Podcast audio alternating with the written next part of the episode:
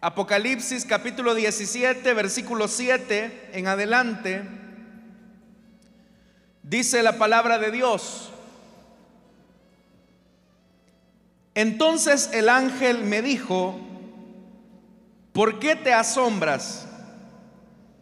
Yo te explicaré el misterio de esa mujer y de la bestia de siete cabezas y diez cuernos en la que va montada la bestia que has visto es la que antes era, pero ya no es.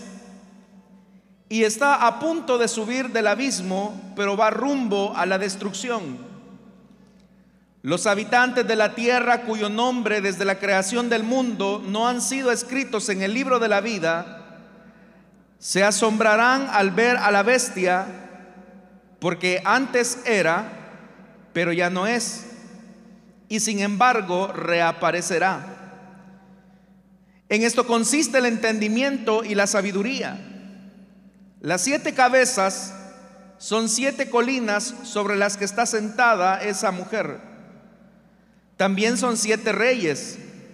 Cinco han caído, uno está gobernando, el otro no llega todavía, pero cuando llegue es preciso que dure poco tiempo. La bestia que antes era, pero ya no es, es el octavo rey. Está incluido entre los siete y va rumbo a la destrucción. Los diez cuernos que has visto son diez reyes que todavía no han comenzado a reinar, pero que por una hora recibirán autoridad como reyes junto a la bestia. Estos tienen un mismo propósito que es poner su poder y autoridad a la disposición de la bestia. Le harán la guerra al Cordero, pero el Cordero los vencerá, porque es Señor de señores y Rey de reyes. Y los que están con Él son sus llamados, sus escogidos y sus fieles. Además, el ángel me dijo, las aguas que has visto donde está sentada la prostituta son pueblos, multitudes, naciones y lenguas. Los diez cuernos y la bestia que has visto le cobrarán odio a la prostituta.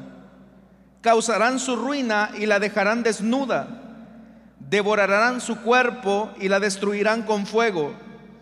Porque Dios les ha puesto en el corazón que llevan a cabo su divino propósito por eso, y de común acuerdo, ellos la entregarán a la bestia, el poder que tiene de gobernar hasta que se cumplan las palabras de Dios.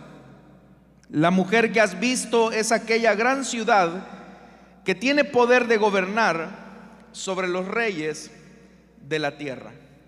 Hasta ahí dejamos la lectura, hermanos, tengan la bondad de sentarse esta mañana, por favor. Hermanos, una expresión que Martín Lutero utilizó en algún momento en su confrontación con la iglesia tradicional fue que al hombre o lo monta Dios o lo monta el diablo. Esa expresión, aunque suena bastante fuerte, muy severa, realmente refleja la comprensión que tenía el reformador acerca de la autoridad que de alguna manera se opone entre sí o mutuamente entre lo que se conoce como el reino de Dios y el reino de las tinieblas o el antirreino como también nosotros le llamamos. Desde los orígenes, hermanos, Satanás siempre tuvo como propósito y objetivo tratar la manera de participar del poder de Dios. Y realmente, hermanos, cuando Dios creó al lucero de la mañana, efectivamente compartió con él de su poder, de su belleza, de su sabiduría, de su inteligencia. Sin embargo, lo que Satanás o este lucero de la mañana que se llegó a convertir en Satanás no entendió es que la sabiduría, el poder, la inteligencia su belleza, estaban en función de glorificar el nombre de Dios.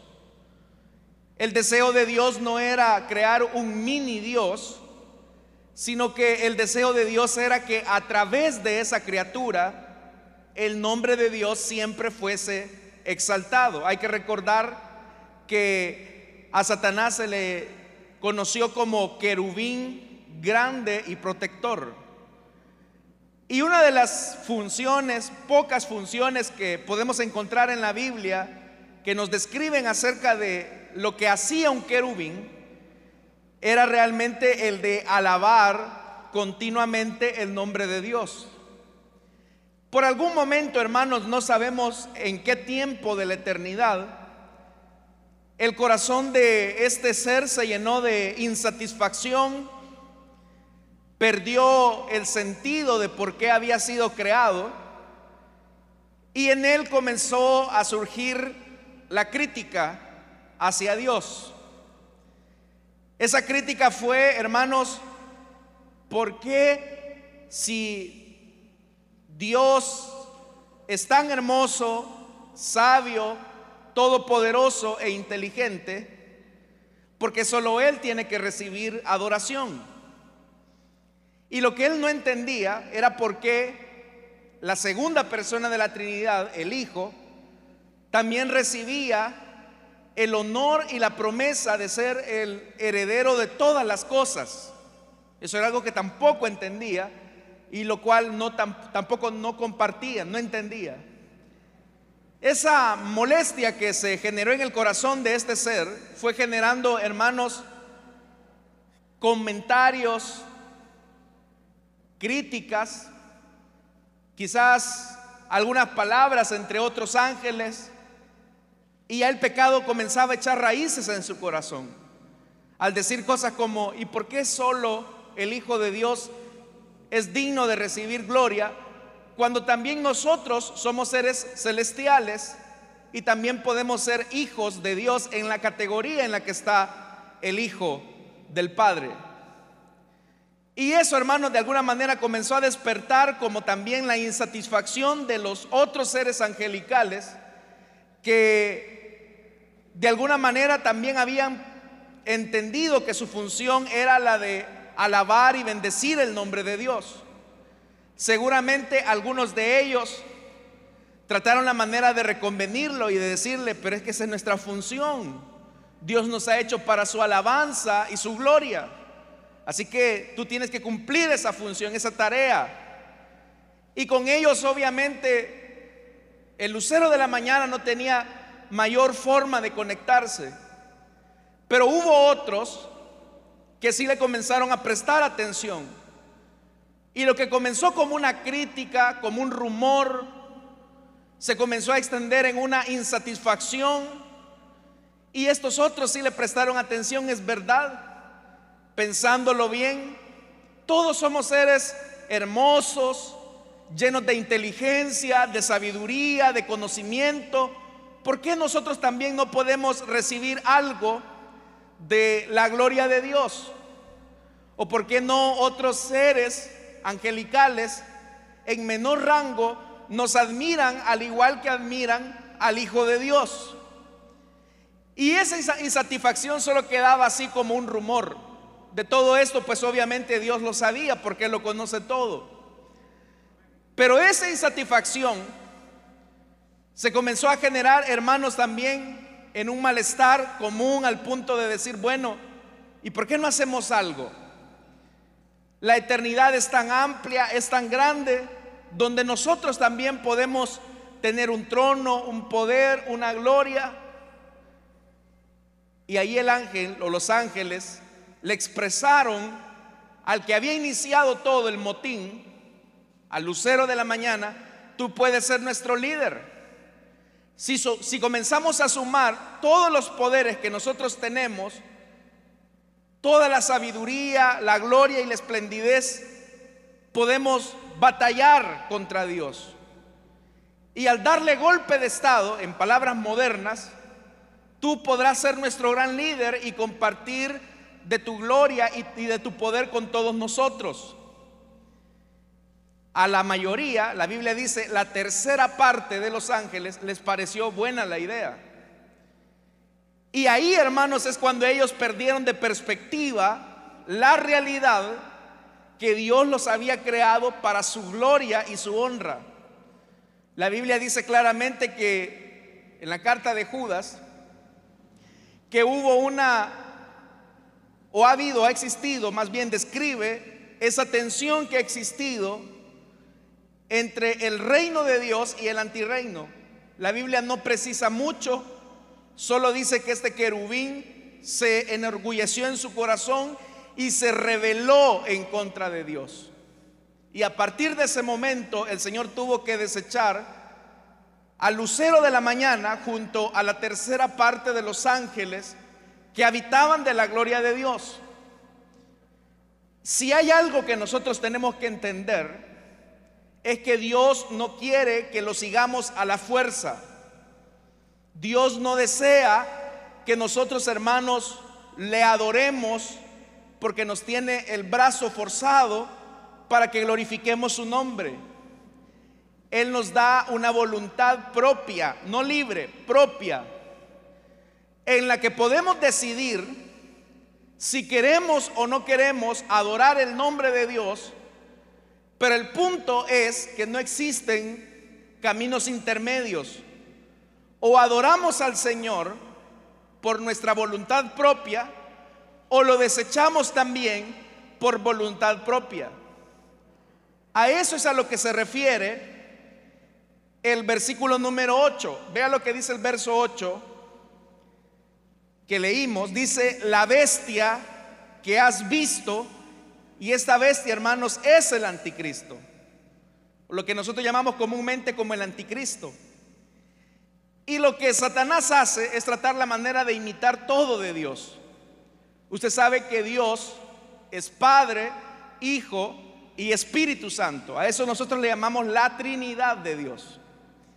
También Satanás está creando su propia Trinidad, en la que Él es el Padre, el anticristo o la bestia, como dice este libro de Apocalipsis, es su hijo y el falso profeta la hace del Espíritu Santo o quiere imitar al Espíritu Santo. Y le voy a explicar por qué, rápidamente. El Evangelio de Juan dice que el Espíritu Santo daría testimonio acerca de Jesucristo.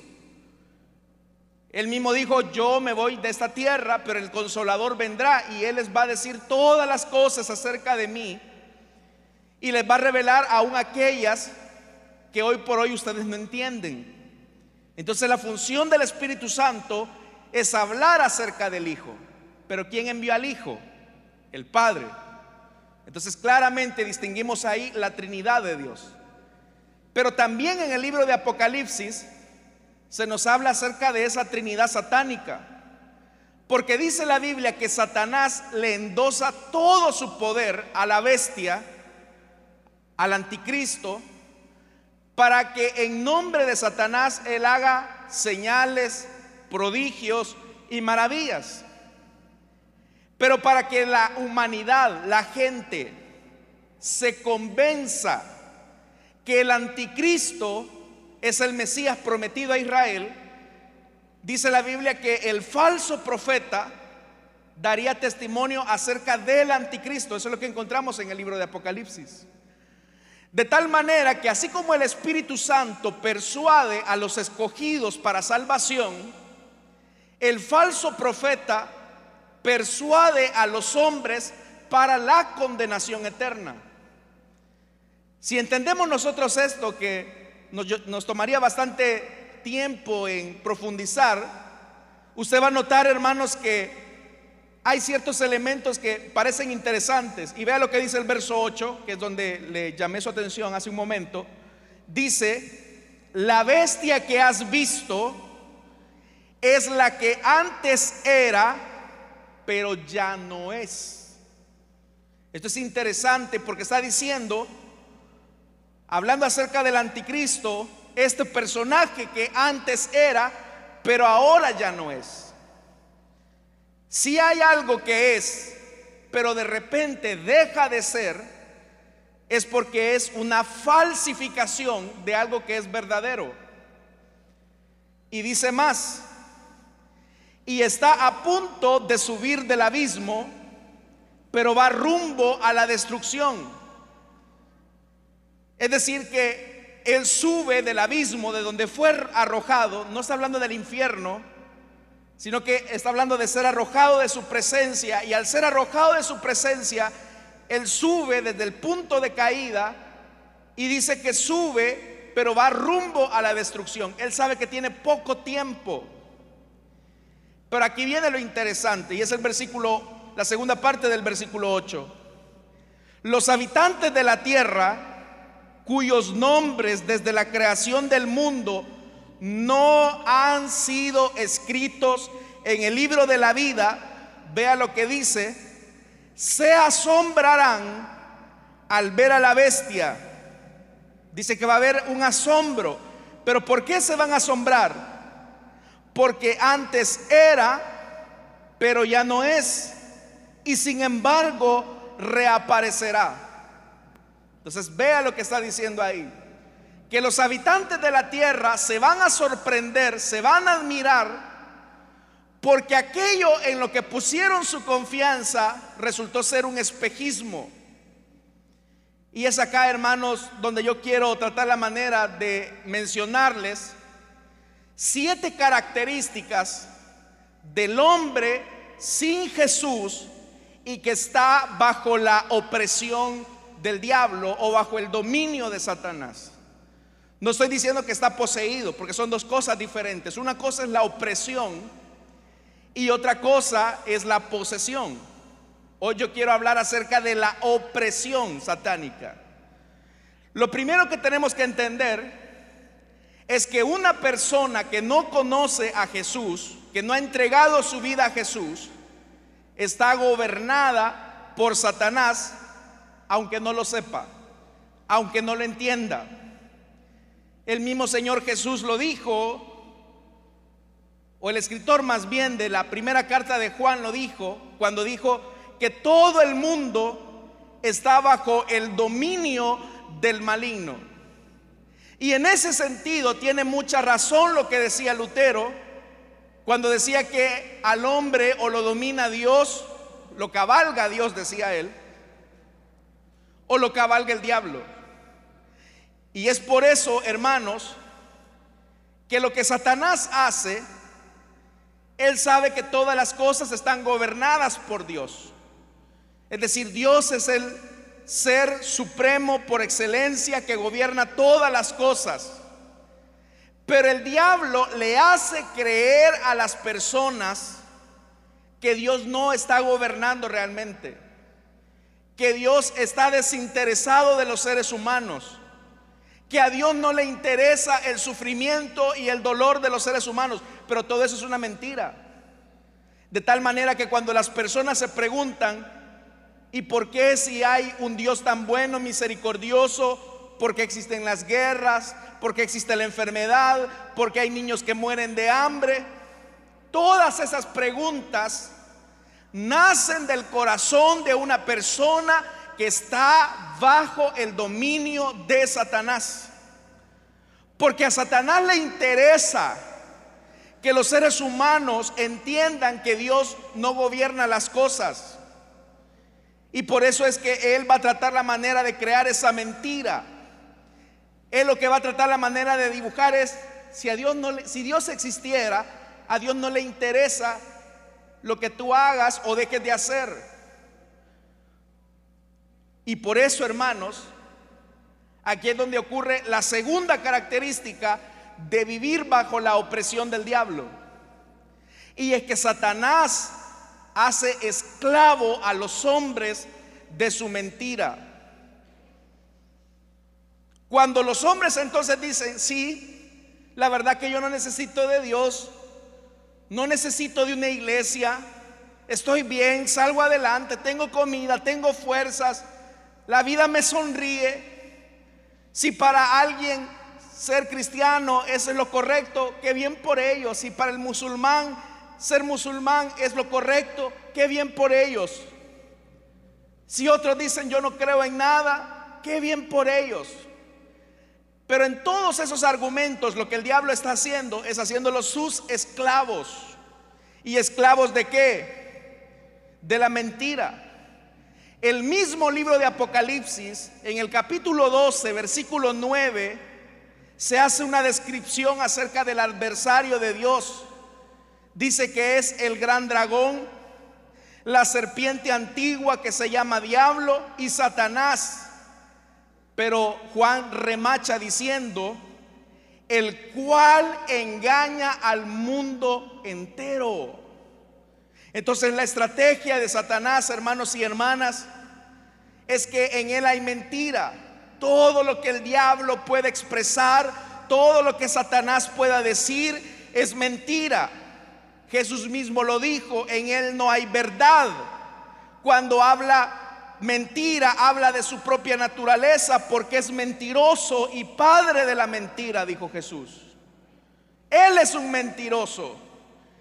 Y siendo que Él es un mentiroso y logra esclavizar a una persona en su mentira, ahí viene la tercera opresión del diablo. Todo esto se va produciendo simultáneamente. Y es que lo que Satanás hace es que cuando los hace sus esclavos, los, los ciega a la verdad completamente. El que es esclavo de la mentira del diablo, se vuelve en ciego de la verdad de Dios.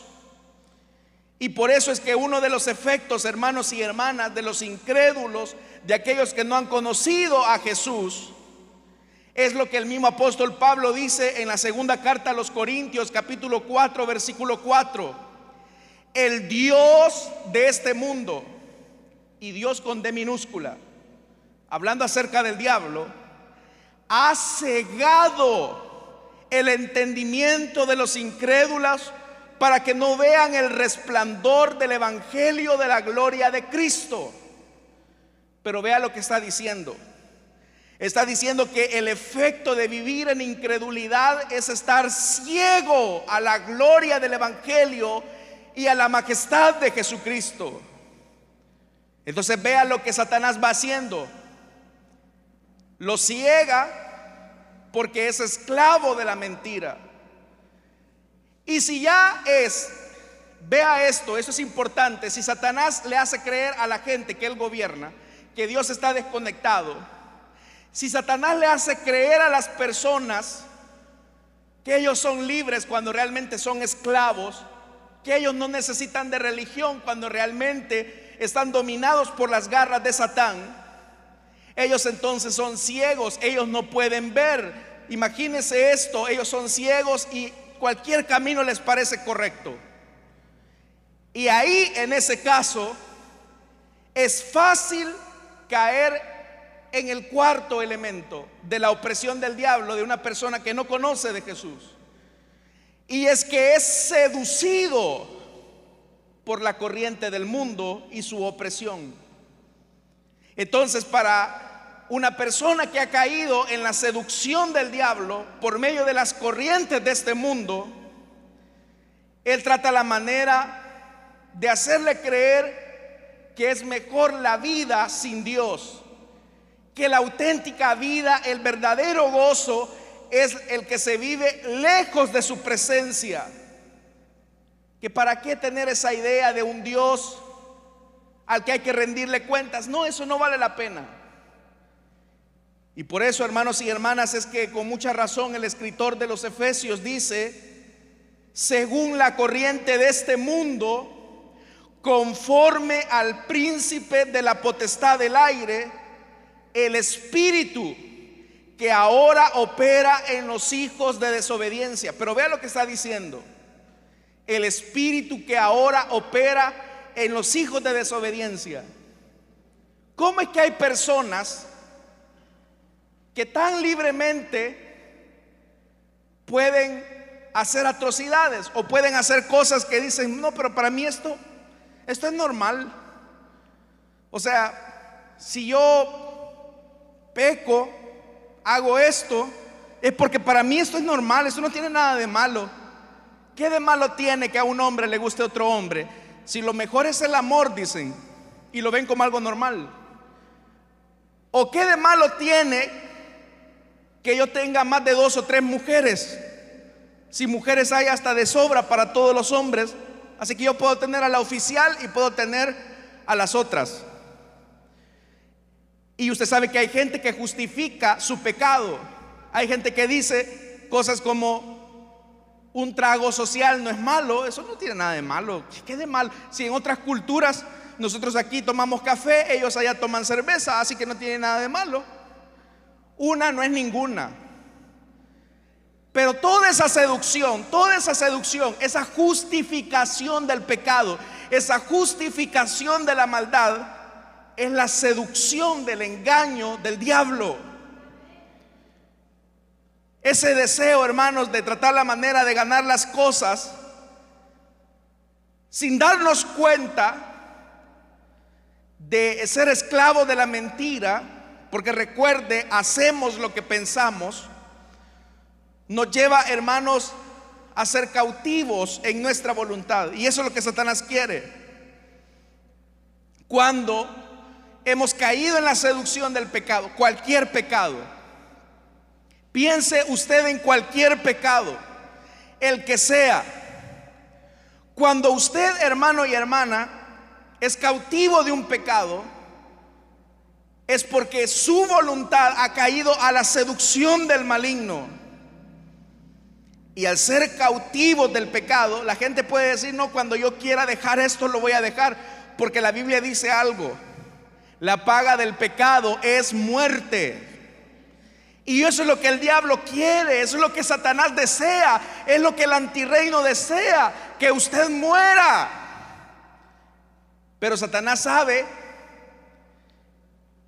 que no va a morir a menos que usted lo desee, a menos que usted lo quiera. Pero obvio, en su sentido común, las personas saben que nadie va a querer morir porque lo quiera o lo desee. Entonces lo que Satanás hace es camuflajear el pecado. ¿Cuántas personas no hay que al filo de estar al borde de una cama a punto de morir, desearían retroceder su vida y decir, ¿para qué desperdicié mi vida en algo que me, iba a hacer tanto daño? Piense por un momento en aquella persona que está a punto de morir porque sus pulmones se llenaron de cáncer a causa del tabaco, del consumo de tabaco. Como esa persona no quisiera retroceder el tiempo y decir, la verdad que esa relajación que me producía el tabaco, porque ese es uno de los efectos que hace el tabaco, mejor lo hubiese dedicado para tener más tiempo, más salud, pero sin embargo yo caí cautivo de esto. Y es ahí, hermanos, donde Satanás sigue haciendo cautiva a la persona, pero ya cautivo, es ahí, hermanos, donde Satanás logra su sexto elemento y es la opresión en el sufrimiento. Primero todo comenzó, tú eres libre, tú puedes hacer las cosas bien, tú vas a ser independiente, pero cuando el ser humano ha mordido el anzuelo, cuando el ser humano ha mordido el anzuelo, su voluntad está presa ha caído en la mentira y ya está oprimido en el dolor y en el sufrimiento, Satanás sabe que el siguiente paso es la muerte. Por eso, hermanos y hermanas, el hombre sin Cristo está a merced de que el diablo en cualquier momento y medida caiga continuamente en el lazo del cazador. ¿Cómo captura usted a un roedor, por ejemplo, le pone una trampa. Y eso es lo que hace Satanás. Satanás a nosotros nos ve como personas indeseables. Satanás no ama a nadie. Satanás no ama a nadie. Por eso es que Satanás no entiende, no comprende cómo es posible que la posición en la que yo quería estar, siendo un ser lleno de luz, resplendor, belleza, inteligencia y sabiduría, ahora resulta que se lo van a dar a seres de barro, de polvo. Porque dice la palabra de Dios que nosotros somos coherederos juntamente con Cristo. Si usted ha creído en Jesús, usted es coheredero con Jesús. Pero también dice la palabra de Dios que cuando las coronas estén sobre nuestra cabeza, nosotros no nos vamos a quedar con esas coronas, sino que todas nuestras coronas estarán tiradas a los pies del que conquistó en la cruz del Calvario y derrotó el imperio de la muerte.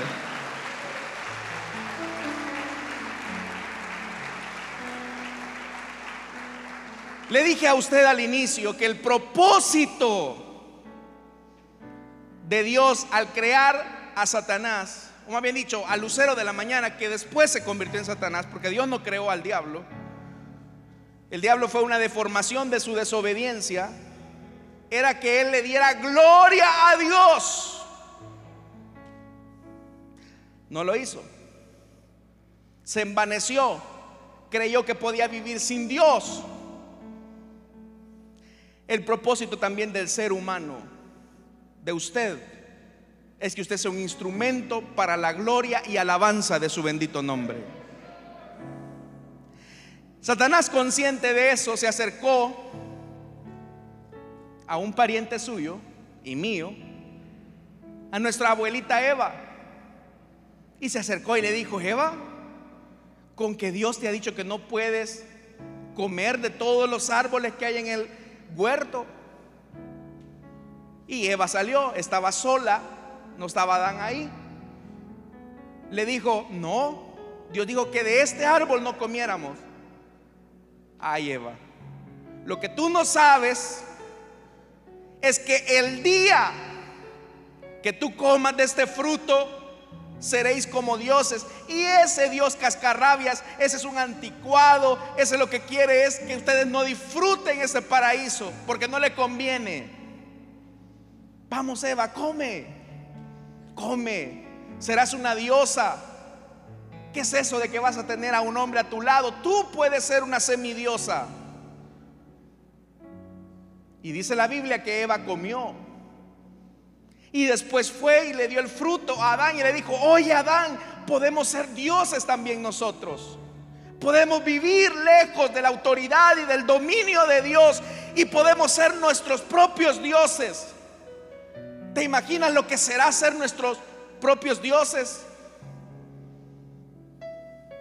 Y a Adán le pareció interesante, bueno, ¿cómo sería yo como Dios? Pero en ese cambio de elección y de decisión, ellos estaban sembrando, ellos estaban cavando más bien su propia tumba. Por eso yo comencé con la frase de Martín Lutero, al hombre o lo cabalga Dios o lo cabalga el diablo. Ambos comieron. Pero ¿qué pasó después de haber creído en la mentira? Después de haber sido seducidos por el diablo. Después de haber sido cautivos. ¿Qué vino después? ¿Nos convertimos en dioses, hermanos y hermanas? No. Nos convertimos en esclavos. En gente que a partir de ese momento nuestro camino iba hacia la muerte. Porque la paga del pecado, la paga de la desobediencia humana es la muerte inevitablemente.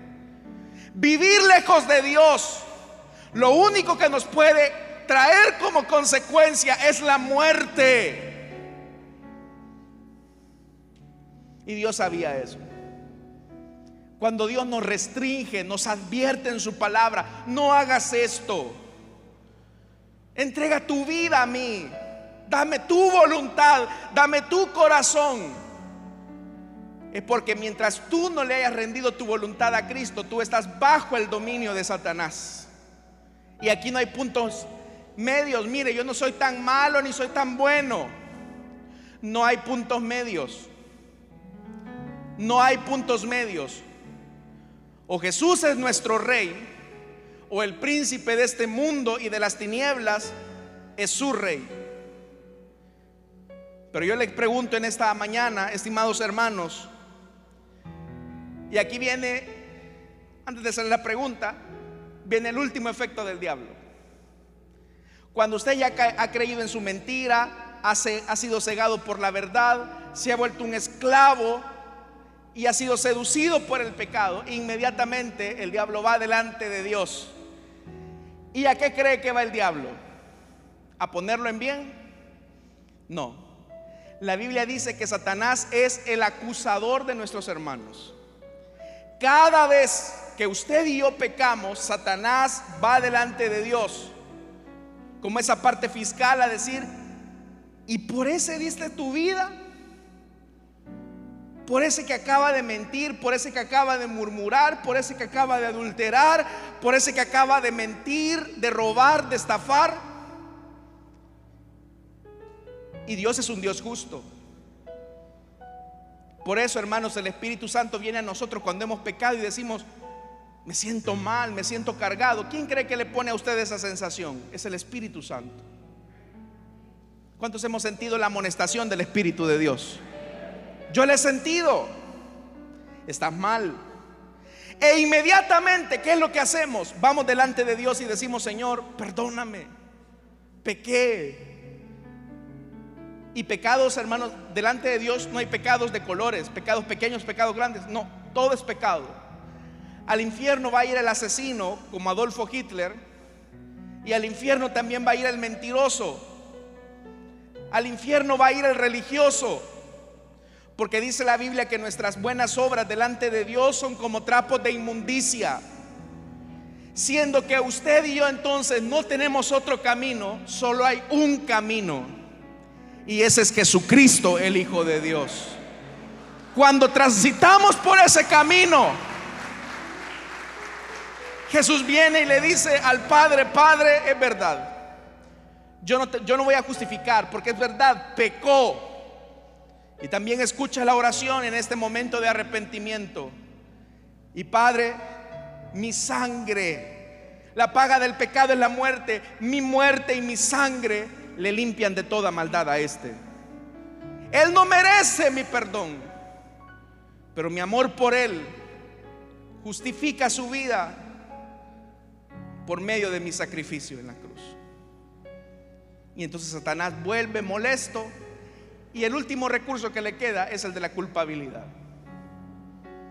Como sabe que usted está perdonado, entonces viene el diablo y dice, no, a ti Dios no te ha perdonado, todavía se acuerda, fíjate.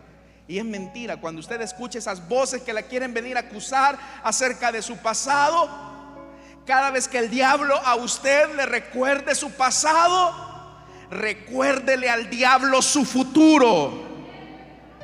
Satanás es verdad, mi vida estaba hundida en la maldad pero mi futuro es estar a la gloria de Dios.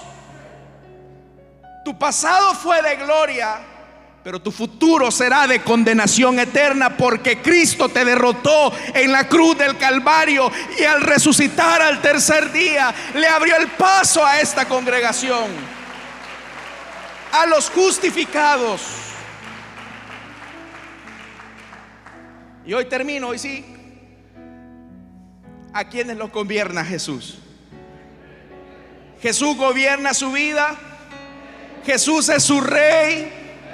Ante Él se doblará toda rodilla, dice la palabra de Dios. Pero si usted no está tan seguro, esta es la mañana en que le puede entregar su vida a Jesús. Vamos a cerrar nuestros ojos, el tiempo ha llegado a su fin. Rápidamente, si hay personas que desean entregarle su vida a Jesús, y reconocerlo a Él como Rey y Señor. Le invito para que se ponga de pie en el lugar donde está. No tiene que venir hasta acá. Satanás es un enemigo vencido, pero Él quiere hacerle creer a usted, Él quiere hacerle creer a usted que Él es absoluto y que no necesita de Dios. ¿Hay alguien que desea entregarle su vida a Jesús? Póngase en pie, no tengo mucho tiempo ya. ¿Usted desea entregarle su vida a Jesús? Póngase en pie. ¿Usted quiere decirle, Jesús, sé tú el rey de mi vida? Jesús, sé tú el rey de mi vida. Esta es la oportunidad para que usted se ponga de pie. ¿Hay alguien? Si no lo hay, vamos a orar, hermanos. Pero nuestra vida tiene que estar consagrada a Él, rendida a Él. Y no busquemos nosotros nuestra propia independencia, porque el día que lo hagamos, el príncipe de este mundo hará torcer nuestras decisiones, nuestras acciones, y sin darnos cuenta Él logrará enfriar nuestro amor por Él. Que su Espíritu Santo, hermano, siempre nos inunde de su paz. Padre que estás en los cielos. Esta mañana hemos hablado de un enemigo vencido y derrotado. Y entendemos ahora, Señor,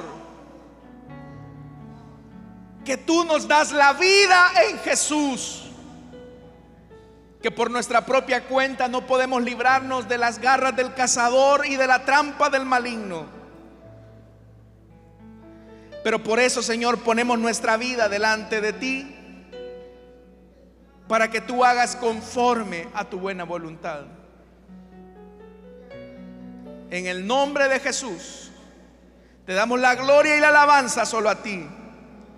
También, Señor amado, oramos en esta oportunidad, porque tú siendo tan amoroso, nos has redimido y nos has hecho, Señor amado, parte de tu familia.